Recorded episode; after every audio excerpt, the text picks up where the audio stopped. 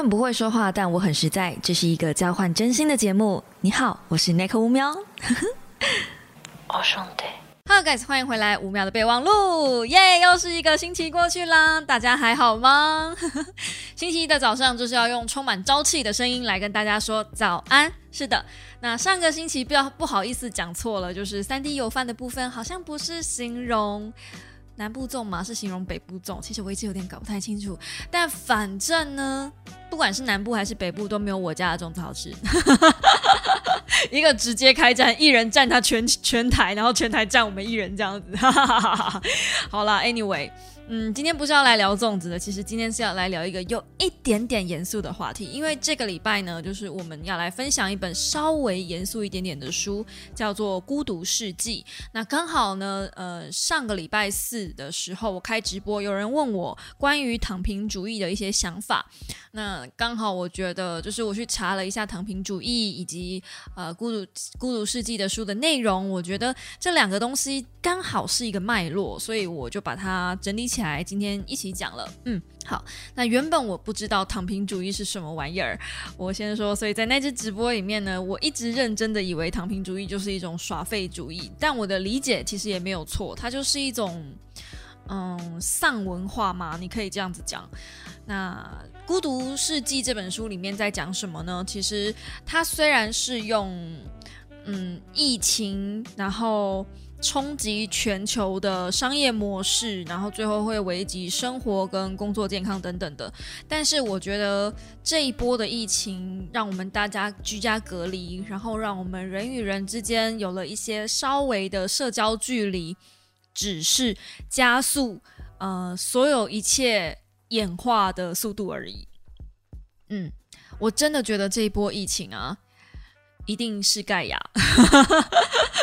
我忘记了。之前有呃有一票朋友说，就是嗯，这波疫情觉得是来重生或是来毁灭的嘛。那盖亚好像是大地之母吧，所以它严格说起来是就是代表自然要来重整这个社会嘛。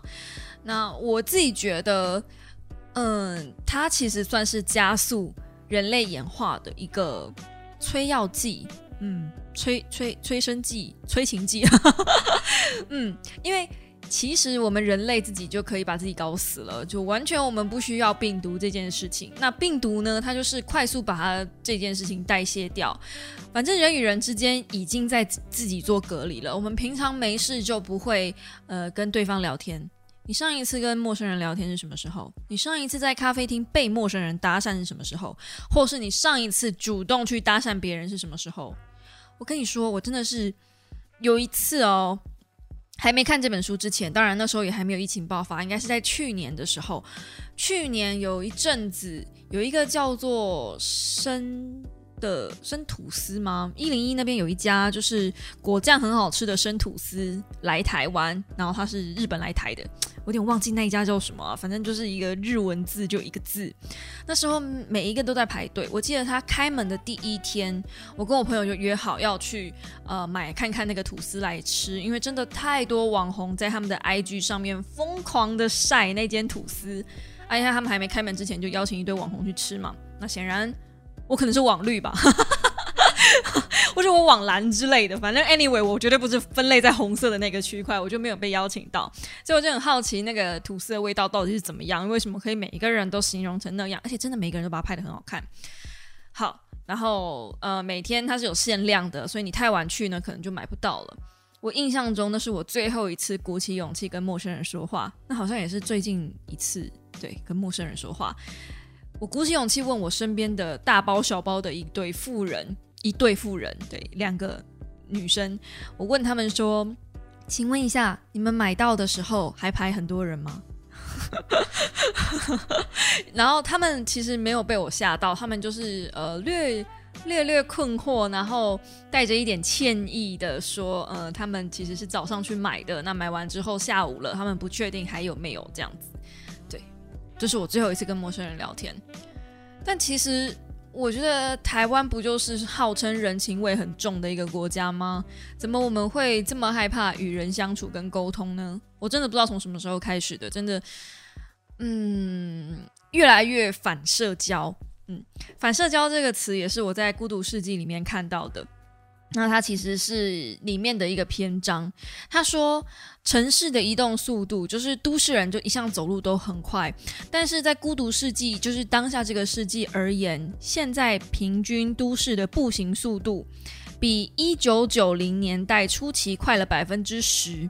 嗯，就是他们在呃全球，而且他们还有研究比较，就是全球三十二个城市在一九九零年代初期跟二零零七年的步行速度。发现中国广州的生活步调快了百分之二十，新加坡新加坡快了百分之三十。我舌头怎么啦？好，然后他们觉得，呃，城市越富裕，他们的步调会越来越快。这件事情是真的，It's real, It's fucking real。我刚上台北的时候，我最不能适应的其实就是台北人的走路速度。非常快，我真的不知道在快什么。而且我是一个很喜欢嗯走路的人。我在高雄，就是不管去哪里，哪怕是去看电影，从我家走去电影院，大概要走一个半小时，一个小时到一个半小时，看看速库，看走路的脚程这样子。但最快最快也是要走差不多一个小时。我是可以走路去看电影的人。而且来回，我妈都觉得我疯了，连我妈都觉得我疯了。就是高雄有捷运之后，我偶尔还是喜欢这样子，就是散步去电影院。这对我来说是散步，我非常非常喜欢走路。但是对我的朋友而言，他们觉得就是我时间太多，没地方花这样。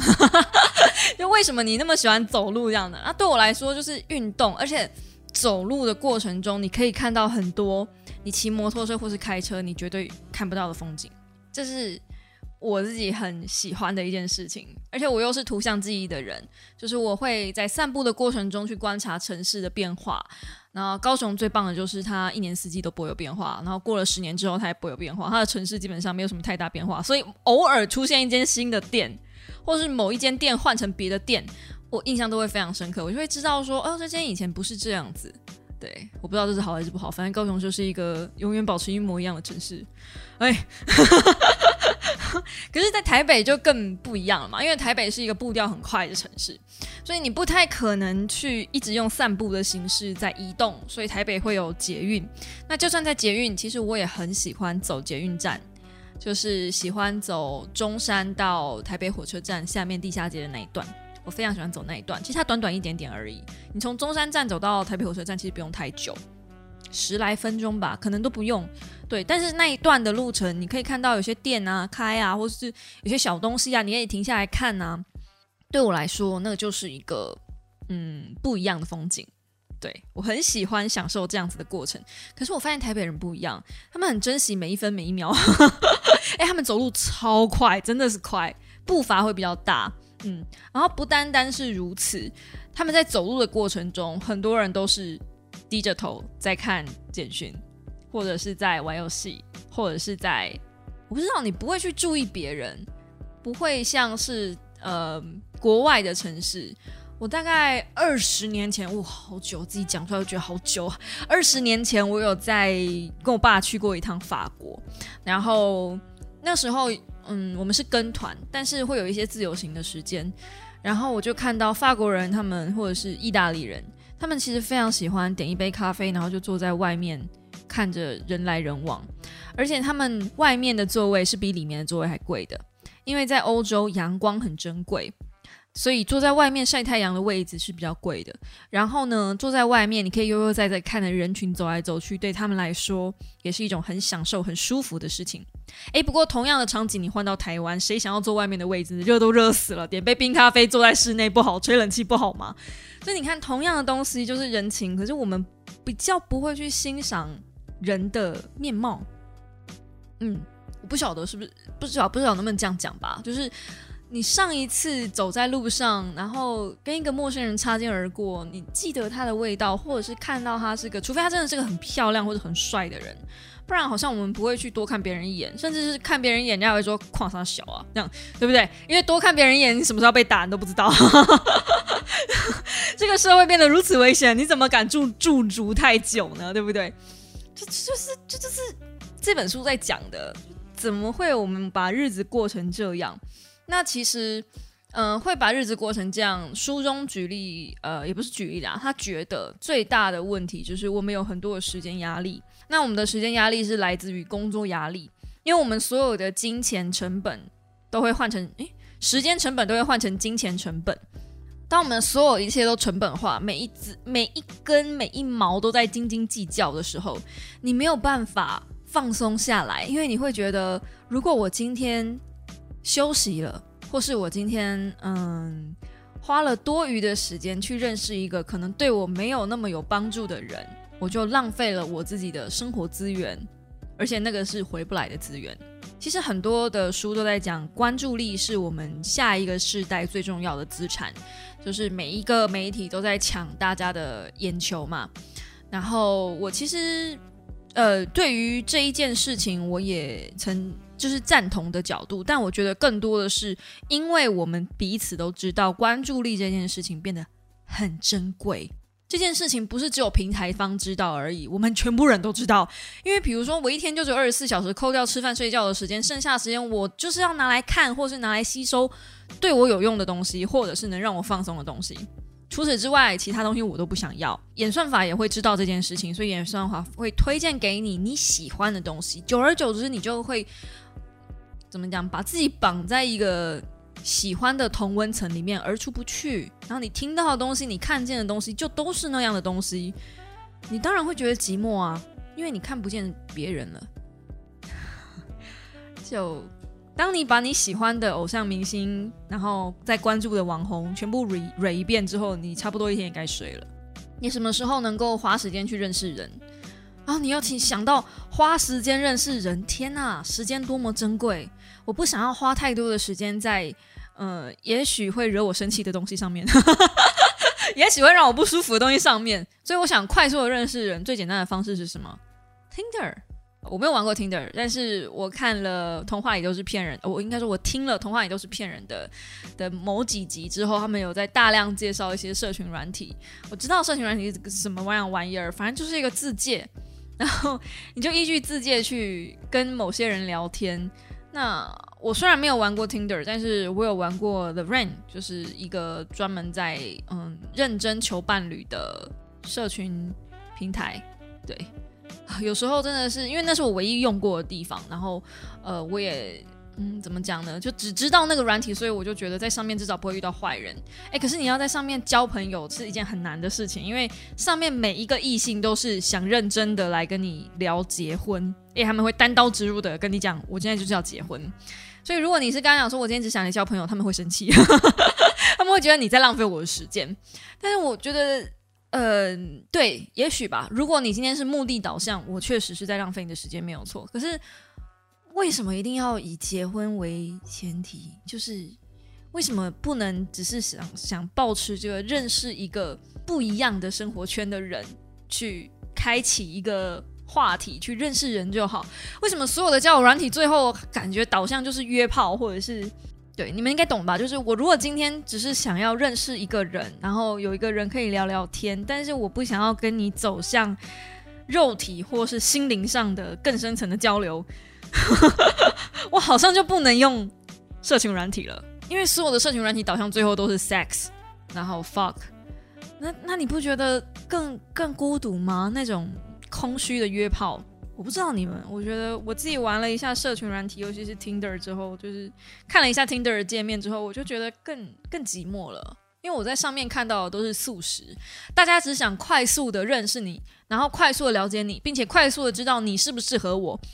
我没有那么多的时间去深刻的理解你，而且我也不想花太多的时间，就是浪费在跟你见面这件事情上。如果我在网络上跟你就已经不适合了，我们连现实生活中的见面都不需要了。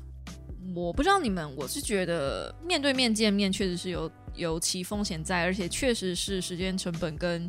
呃，应该说确实是比成本高很多啦，比那个网络上见面的成本高很多。但是面对面的聊天跟网络上聊天，真的真的有很大的不一样。对我至今为止，我仍然很感谢，就是大可爱那一次陪我出去看电影，在我人生非常非常非常非常非常非常低潮的时候，要不是因为呃我家老公真的是一个非常大的醋坛子，我其实是很乐意跟一些男性出去看电影或是出去聊天的，对，但是对我老公而言，那个就是叫约会，我不晓得对其他男生是不是哎、还是还是这是我的问题。我突然觉得这可能是我的问题，可能天底下所有的男生都不会喜欢自己的女朋友或自己的老婆单独跟别的男生出去吧。但是我不知道哎、我我对这方面就啊，这个是这个另外一件事了，就是我对于异性跟同性的那种分界线比较没有那么的明显，而且我神经比较这方面我真的神经很大条，我应该在其他地方说过，就是因为我真的觉得没有什么。我我我跟你之间没有发生任何关系，天地良心，我觉得就没有关系。对，可是嗯，对对，好像对其他人来说不是这样。到底是我妈把我教太好，还是我妈这方面真的没教我什么？我不知道哎、我我我是相信男女之间可以有纯友谊的那种人啊。怎么会突然聊到这个呢？在某一次的直播里面，我其实有唱呃邓紫棋的《孤独》，然后那支直播呢已经被永删了，因为有版权的问题。但是我真的真的很喜欢邓紫棋的《孤独》。那用荣格说的话就是，嗯、孤独不是身边没有人，而是对你重要的事情身边没有人懂。我其实看到这句话的时候，我就能完全理解为什么就算我结婚了，我比婚前还更孤独。因为我觉得，就是你在乎的事情，你理解，你想要让你想要分享给你身边的人，这是你在乎的事。可是你身边的人不 care，你身边的人不愿意花时间去理解他，甚至还可能误解你想要的表达的东西。那你当然会觉得孤独，你当然会觉得无助，嗯，无助。就是呃，孤独里面，邓紫棋的《孤独》里面，我最喜欢的一句话是：“原来孤独是想哭却又不想注目，是努力融入，但你还常常感觉自己格格不入。”我每次觉得我最孤独的时候，都是我跟一票陌生人出去，呃，也没有陌生人，就是那种嗯，想要努力讨好的对象，你们应该懂的，就是那种社交场合。然后那种出去出去的时候，你发现对方其实没有很认真的在听你说话，然后他们可能就是一票人在聊天，然后你也插不进去，你很明显的、清楚的知道那个社群里面的价值观，你就是没有办法 match 得上，你就是跟不上，不见得你不想要去跟上，可是你你就是觉得你自己不在这个圈圈里。嗯，有一些小猫也有来问过我说，就是他们就是很在乎某些朋友的观念跟想法，可是就是没有办法，他就是觉得跟这些人交往很难过，然后没有办法，他他觉得没有那个意思，然后很想要跟朋友解释清楚等等的。我每次看到有这种就是很纠结的，在朋友圈很纠结的小猫，我都会很想用过来人的身份跟他讲说，你就放下吧，你就离开吧，反正这个圈子就是不要你。可是。我也知道，因为我是过来人，我知道要他放下，要他离开，那都是风凉话，因为就是放不下，就是离不开，所以才会有邓紫棋的那一句：想要努力融入，可是还是觉得自己格格不入，因为没有办法，因为就是你没有办法理解自己，就是不是属于那个圈子。嗯，然而，然而，这些都是。呃，孤独世纪造成的一个很大的盲点吧，我可以觉得，我可我可以这么讲，就是因为大家都在自己的生活圈里面，然后我们也很难去认识别的人，所以你会觉得说，如果我今天没有跟这票朋友在一起混，他们不要我了，我就死定了，汪洋大海找不到一个救生艇，这种感觉，于是乎你就只能说同温层里面愿意说的话，只能听同温层里面。的那一些东西，然后即便你不认同，即便你有别的想法，你也不敢有别的想法。我觉得这真的是完全吻合孤独的症状。那通常，嗯，两个做法嘛，要么迎合，要么就是 get out 嘛。那 get out 又如果没有再去积极认识别人的话，嗯，就是真正的物理上的孤独，就像我现在这样。但是你要怎么样习惯跟这样子的孤独感去相处，这又是一个。我真的觉得要年纪大一点点才有办法克服的议题。至少我现在，即便我都已经三十三了，我还没有很自信的说，我能够完全的嗯与孤独和平共处。偶尔偶尔，我还是会被反噬。我觉得孤独很像是嗯一只正在驯化的马，我骑在上面，偶尔它会抓狂一下，会狂奔，但大部分的时候，对于我来说，它。算乖的，我怎么把自己讲跟驯兽师没什么两样？然后我们可以来讲讲躺平主义。躺平主义，我觉得是从呃，应该说可以跟新自由主义这个东西合并在一起讲。因为躺平主义它之所以有这个这个概念的延伸，就是因为现在的年轻人，应该说墙内的年轻人都觉得说，反正自己不管再怎么努力，不管再怎么赚钱，好像都。赚不到钱去买房子、买车子，然后结婚又很遥远，而且生小孩又很贵，所以不如干脆就不要买房、不要买车、不要结婚、不要生小孩，然后降低自己的物质欲望，这样子就可以不用奋斗。这就是躺平主义，反正我就到哪里躺躺，躺着躺着，有钱再说，这样子。嗯，有些人就觉得自己呃有一篇说法吧，好像是这个躺平主义好像是从一个文章开始的，说他自己已经没工作两年了，反正就是得过且过的过生活，躺平主义，然后嗯也不会，他觉得也没有怎么样这样子。那如果这篇文章是发在嗯其他地方，比如说台湾好了。我们基本上不会觉得怎么样，我就是觉得这就是个人选择而已，你开心怎么样就怎么样过怎么样过，反正你没没爱到任何人。可偏偏这个躺平主义是从墙内开始发展的，那后来呢，就发现这篇文章不见了，被人家和谐掉，然后有很多的政府高层啊，以及新闻媒体啊，就开始出来讲批评这样子的做法，这样很丧的行为是不对的。嗯，其实你们可以去看波特王他的一个影片，其实有详细的说明躺平主义这个东西事后的发展。那我自己觉得。嗯，我为什么会说躺平主义跟新自由主义是一个挂钩呢？是主要是因为新自由主义它是一个经济学的主张。那其实这个主张原本是原意是好的，他想要主张的是自由市场底下每一个人都应该要有完全的自由竞争权。也就是说，不管今天我跟你是用什么样的阶级差距，好了。嗯，你拥有的资源跟我拥有的资源可能不一样，可是因为在完全自由的市场底下竞争，如果我有能耐的话，我还是可以扳得到你。嗯，但事实上我们都知道，如果我们的起点不一样，有些人资源比较多，他很自然的就能拿到比较好的位置或者是权利。所以，新自由主义它的嗯这个论点其实是对穷人比较不友善的。然后，新自由主义这个这个这个想法，虽然乍看之下不错，就是在一个完全公平的状态下，可是人不是公平的，就是太理想化所有的条件。嗯，新自由主义同时也是反对一些，比如说贸易保护啦，或者是社会主义啦，甚至是劳工集体谈判呐等等的啊。他们连最低薪资都是反持反对意见，因为他们认为适者生存，有能力的人就自然会在市场上活下来。他们也觉得需要用这样子的方式去淘汰掉不适任的人选，这多可怕！所以，换句话来说，新自由主义主张的就是，呃，你能说话大声的，你就是老大。于是乎，拳头大的人就是老大。于是乎，我们就变成人与人之间的厮杀，我们会想踩着彼此的尸体往上爬。那爬久了，就会形成一个很严重的 M 型社会，因为你知道的嘛，就是。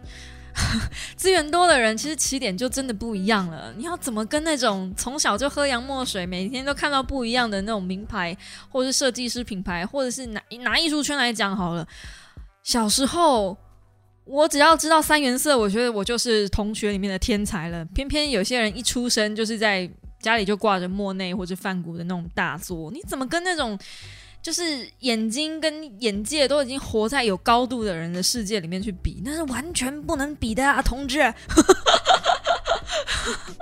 于是乎，既然我们怎么样都打不过对方，想加入也无法加入对方，那不如干脆哦，就躺平吧。所以才会有躺平主义这个东西的发生。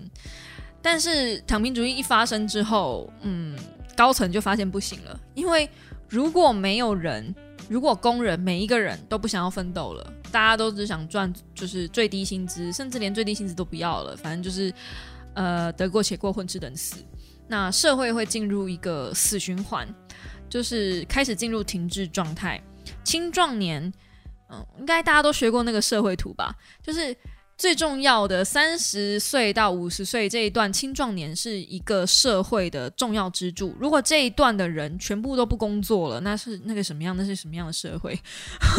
老板有钱找不到人来工作，这是个什么样的世界？无法想象，那国家会瓦解掉的。所以，嗯，政府当然不能鼓吹这样子的行为发生。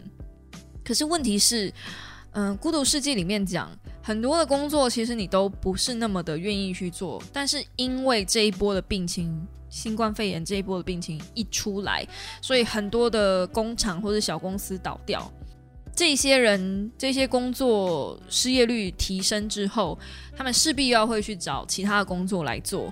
那这些人短时间内能找到的工作，八九不离十，应该不会是自己喜欢的工作，应该都会是那种相较之下比较，嗯，没有那么我要讲不好也不对啦，但就是不是自己志愿的那种工作行为，大家应该懂吧？就是你知道，有时候就是打个零工啊什么的。就那个形态不见得是你喜欢的，然后有时候会做的就是很挫折，你会觉得说，如果没有这一波疫情，可能本来会有一个升迁机会，或者本来会要开始一段新生活，但是因为一个疫情全部打乱，然后现在只能在 seven 打零工，这样子的日子怎么可能会好过？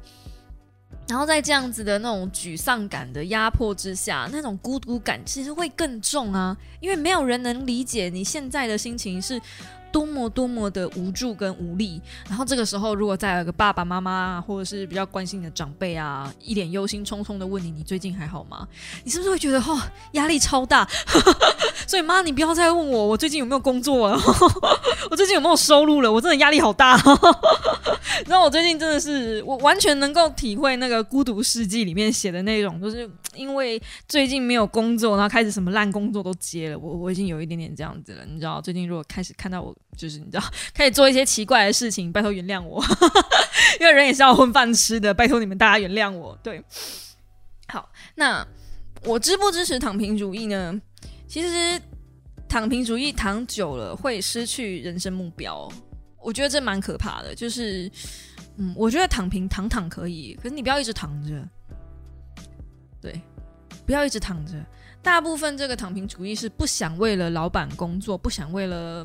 嗯，资方为不想为了资方让资方更为壮大，劳方的一种无力的反抗。可是啊，你这是单纯就资方跟劳方的立场去看这件事情。假设就一个人的人生来说，我觉得躺平主义他看到的是比较短视这件事情。你可以躺一年，你可以躺两年，你可以躺到三十五，你躺到四十五，你有本事六十五还躺着吗？还是八十五的时候你还躺着，就是躺平主义是一个非常非常短视、尽力的的嗯暂时性的消极，它只能是暂时性的消极，因为它对你的未来一点帮助都没有。当然，我也不现在不是要帮资方讲话，说真的，我也不喜欢资方，而且我也不觉得就是既得利益者帮既得利益者工作是一件多好的事情。No fucking no，你们应该懂的。我单纯的只是就一个人的人生规划，可能我这个人都是想的比较远，而且我也很未雨绸缪。再加上我本来就是独生女，本来我就已经做好了我是要孤独终老这样子的打算，所以我的人生汲汲营营的都在安排一件事情，就是将来我死了谁要帮我收尸。嗯，我想到这么远，然后有一种保险是确定可以帮你收尸的，我有问过了。就是你死在家里的时候，会有人帮你的尸体完完整整的收好，然后帮你处理好。对，那甚至是嗯，我有想过以后可不可以就是拜托我的亲戚朋友，或者是我就把我自己的钱、遗嘱什么的留给他们，然后请他们帮我交代我自己的后事。我其实是想到这么这么远，然后我也有想过，就是嗯，如果自己到时候生病了。然后自己一个人要怎么去医院，然后要怎么照顾自己，这样。对，因为老老到一个程度的时候，在医院如果没有人帮你，嗯，比如说上厕所啊，或者是弄饭啊，甚至是开刀等等的那些东西都是麻烦。对，我不想要。因为我不觉得我会有孩子，然后甚至是我已经，嗯，就是我跟我老公，我们两个人已经沟通过了，我们应该是不会有小孩，所以，而且就算有小孩，有小孩来帮你做这件事情，小孩何其无辜，他生下来就要帮你，你知道？我不觉得我小时候帮他包尿布，他长大就要帮我包尿布，我们这一代都不见得有这么孝顺了，更何况是我们下一代的小孩呢？对，当然我会照顾我妈啦，这就是另外一件事。可是我不期待我自己的小孩，我比较悲观一点，我习惯什么事情都自己来，连我老公都不照顾我了，我还期待我小孩照顾我什么？所以，我都是嗯安排好要自己来，什么东西我都打算自己来。那在这样子的状态下，我需要存多少钱给看护？然后我需要存多少钱将来去养老院？甚至是我需要存多少钱找人来安排我自己的后事？这些事情都是我，不是我结了婚才有打算。我从二十几岁近三十的时候，我就已经开始有在盘算这件事情了。人出生就是要面对死亡这件事，所以，嗯，终究我们会面临到孤独这件事。再加上现在老年化的社会这么严重，将来老龄化一定是一个议题。然后，孤独老人也已经不是什么太新鲜的新闻了。你问我赞不赞成躺平主义？其实我觉得可以。如果你能够在不奋斗、不买房、不结婚、不生小孩、不消费、不买车的状态下，还能够安排好自己的后事跟老龄后的生活，我觉得可以啊。我觉得没有什么不可以。但是基本上，现在三十几岁就躺下的话，诶，真的是 真的到六十几岁就真的只能躺着嘞，真的别无选择。嗯。而且这是很可怕的。然后我发现年轻人，尤其是很年轻的年轻人，嗯，都没有这个观念。大家不太会去想自己六十岁以后会是什么样子。可是这真的是我从我嗯大学交大学的男朋友开始，我就会问他：你有没有想过你自己老的时候什么样子？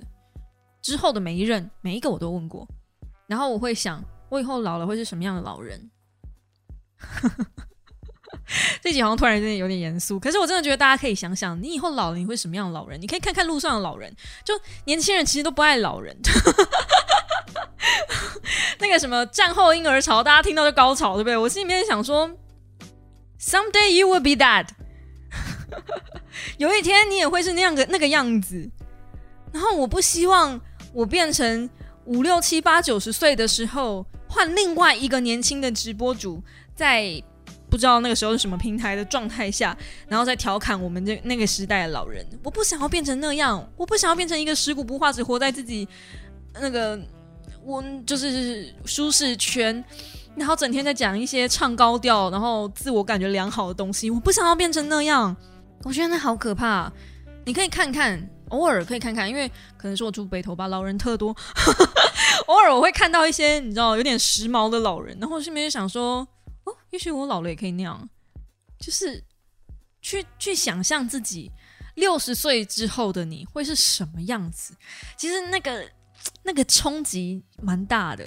然后你去看他们，就是反而是那些六十几岁的老阿妈很喜欢找年轻人讲话，然后还要被年轻人调侃，就是 我就觉得他们其实也是孤独啦，真的就是孤独。那我我嗯。下一次，如果你再有机会，呃，我不知道下一次我们大家能够在捷运上聊天跟被搭讪是什么样的时候。但如果你下一次有机会被陌生人或是被老人家搭讪，他希望陪找你聊聊天的时候，我觉得也不用这么排斥，就是这就是一个这样的社会。然后更悲惨的是，因为年轻人不愿意跟年轻人聊天，所以只剩下老人愿意跟年轻人聊天了。在这种状态下，你还不跟他们聊天，你还能跟谁聊天呢？你要知道，除了他，这整个捷运车厢都没有人愿意跟你聊天呢。谁比较可悲？用这样子的心态去面对一些比较爱搭讪的老人家，我觉得会开心一点点。I don't know。嗯那最后我们来聊人生目标吧。哦，星期一一大早来聊人生目标，天哪，我的节目怎么会这么变这么励志？嗯，有些人的人生目标就是有房有车有小孩，但是那那从来都不会是我的目标。我一知道我自己的目标一直都不是那样。然后有些人会对成功下了一个定义，就是自己需要就是赚多少钱，赚多少钱，年收多少钱，月收多少钱，需要有自己的房子，需要有自己的企业，巴拉巴拉巴拉，有自己的事业什么的。我不知道，我觉得我对于我的人生目标很简单，就是不愁吃穿。一个非常简单而且明确的目标，不愁吃穿。小时候老师问我我的梦想是什么，嗯，就是十年后我可以不工作，然后爱看什么电影看什么电影。这是一个嗯有一点难的目标。然后我还记得那时候瓜姐也问过我，十年后的目标是什么？他那个时候问我的时候已经好几年前了。我那时候就跟他讲说，我希望。能够做自己想做的工作，不用在乎我到底赚多少钱。而我现在已经办到了，还没有到十年，但是我觉得我现在，我觉得我现在已经办到了。我还是会对金钱焦虑，但是偶尔我想想的时候，我因为因为我已经达到我自己的目标存款了，然后我其实差一点点，因为毕竟我原本的，在我原本的计划里面，我应该是三十五岁退休，从那个。正职的工作退休，然后才来当全职 YouTuber 的，所以我等于提前五年吧做了这件事情，被迫于无奈。然后，然后，嗯，这件事情，呃，也导致了我比较延缓达到目标存款这件事的一个门槛。所以，呃，会你说我没有焦虑吗？这是不可能的，我一定是会有焦虑的。但是你说我需要完全为了钱积极营营奋斗吗？啊，好像又好像又不用。就是如果我现在一两年完全没有任何一毛收入，我会被饿死？不会，我可以很坦荡的跟你们讲，不会。嗯，不会，我只是过得会比较拮据，但是我不会饿死。对，可是如果说这样子完全没有收入，完全的躺平，躺到我。六十岁吗？哼，不见得可以，但是可以挑战看看。不过八十岁就一定是有问题了。嗯，大概就是这个样子。所以呢，我呃要怎么讲呢？想象一下自己的未来，并且把自己想象的稍微糟糕一点，我觉得不是一件坏事。因为当你已经做好最糟的打算的时候，未来其实就没有什么好害怕的了。Always you got a plan. 就没有什么好害怕的，这就是我的人生目标。嗯，不为吃不为愁吃穿，想看什么电影就看什么电影。希望赶快解封，我真的好想去看电影。你可以想想你的人生目标是什么，然后想想未来你想变什么样的老人家。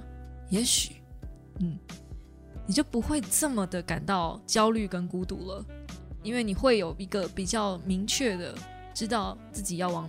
什么方向走的那个愿景吧，啊，好，就不要再来问我人生的目标是什么了。每次只要开喵仙姑，就一定会有这一题。请问 Nico 人生的目标是什么呢？啊，我怎么知道你对于成功的定义是什么？我对于成功的定义就是我爱看什么电影就看什么电影啊，我爱做我爱做什么样的工作就做什么样的工作啊。对啊，这就是我对成功的定义啊。那我怎么知道你的定义是什么呢？说不定你的定义是嫁给王永庆啊。哎，好像没什么办法了。好的，今天的呃五秒的备忘录就到这边告一个段落啦。喜欢我的 podcast 的话，记得评定留，嗯，评定留对吗？对，评定流，然后呢，就是呃五星的 podcast 的留言对之类的，反正你们都爱听 podcast，你们也知道该干什么了吗？就也不需要我再来呃跟你们多叮咛了。然后呢，我的 podcast 可以在 Apple Podcast、Spotify、KK Bus、Song、Spotify、Spotify 念过了，Google Podcast 上面听到，对，反正就是那些，有够随便的啦。好，但是我们就下一支。五秒的备忘录时间再见喽大家晚安早安 拜拜呀。